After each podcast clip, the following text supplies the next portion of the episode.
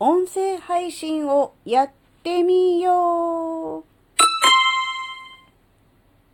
あずききなこがなんか喋るってよ。この番組は子供の頃から周りとの違いに違和感を持っていたあずきなが自分の生きづらさを解消するために日々考えていることをシェアする番組です。こんにちは、あずきなです。前回の SNS をね、やめてみるっていうことを考えようみたいなことをね、喋ってると思うんですけど、で、やっぱりね、あの、それでも今まで配信活動していた人が、Twitter とか、まあ、スレッズでもそうですけど、ね、しなくなるっていうのはちょっと怖いなっていうのもあると思うんですよね。そこで、そこでおすすめしたいのが音声配信です。えー、スタンド FM ラジオトーク、今これね、同時に収録して、えー、番組公開しているわけですが、この音声配信というのね、まあ、ある意味 SNS と言ったら SNS なのかもしれません。まあ、Twitter ほどの拡散力はないとは思うんですが、ただやっぱりこう文字でつながる文字情報として出すというものと音声、声ですよね。その人の声、あるいは喋りでつながるっていうのはやっぱりね、やっぱり違うと思うんですよね。文字を読むとなるとね、やっぱりこうスマホとこう1対1でね、ならないといけないので、こうなんでしょうか、時間もね、うん、それにつられて、えー、取られてしまうっていう部分があると思うんですが、音声の場合耳ですので、何かをしながら、何か作業をしながらっていうことがね、可能なんですね。なので、そこまで、えー、なんだろうな、音声配信を聞くということに対する負担は、えー、少ないのかなっていうふうに思うんですよね。あまりこう、音声配信を聞きすぎたがために時間を取られてしまい、やることができなくなったっていう話もあんま聞きませんので、えー、なんだろうな、隙間時間、あるいはながら聞きなどができますので、そこまでね、え時間を圧迫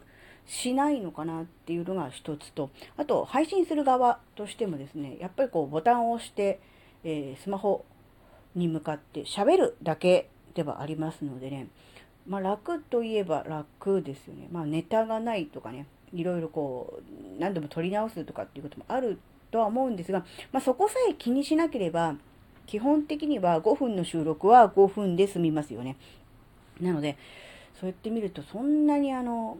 やる方も、うん、配信する方も、あと他の人のもね、聞く場合もそこまでの負担はないのかなって思うんです。だから、あの、あずきながこう、毎日収録、毎日配信を2年近く、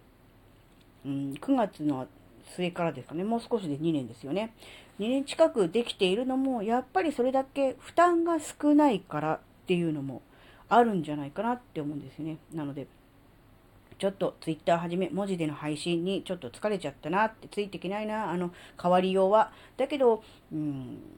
発信活動自体は続けていきたいんだよな。なんかこう、あまり負担にならずに続けられる、え SNS 配信活動、なんかないかなって思っちゃってる人いたら、えっ、ー、と、音声配信おすすめです。えー、ラジオトーク、スタンド FM などね、あの、アプリも充実してますのでね、ぜひあの、うん、お好きなアプリ、あるいはね、あずきのようにね、両方っていうのもありだと思うんですけどね、あの番組、えー、作っていただいて、えー、音声をね、収録して、えー、配信していただくのがね、いいんじゃないかと思います。あの、短い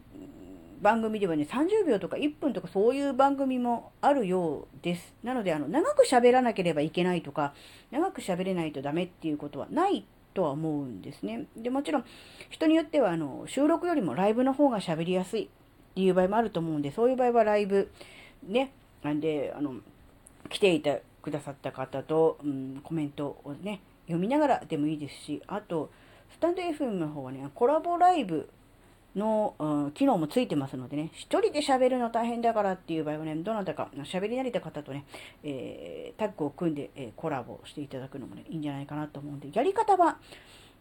いくらでも、えー、あります。なので、自分にとって、あの、やりやすいやり方をね、考えて、なんとか続けていくっていうことをね、考えた方がいいのかなって思います。なので、あの、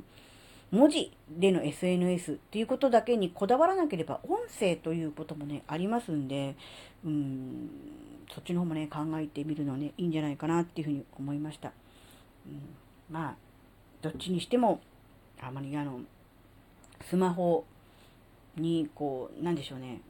依存するというか、あまりこう、時間を取られてしまうというのは、あまり良くないです。なので、まあ、どっちにしろ音声にしたって、何にしたって、あの、まあ、ほどほどに付き合うっていうのが、すごく大事だなとは思うんですが、あの、その中でもね、あの、配信するにしろ、あの、受け取る側に、周りにしろ、やっぱこう、楽しんでやれるっていうのが絶対条件だと思うんですね。楽しくなければ続きませんし、うん、やっててもあんまり意味ないのかなって思うんでね、えー、自分自身がね、えー、楽しんで取り組める、そういう、まあ、SNS ね、配信アプリをね、探していただけるのがね、いいんじゃないかなっていう、そういう感じです。はい。今回のお話は、あなたの生きづらさ解消のヒントになればとっても嬉しいです。最後までお聴きいただきありがとうございました。それではまた次回お会いしましょう。じゃ、またたね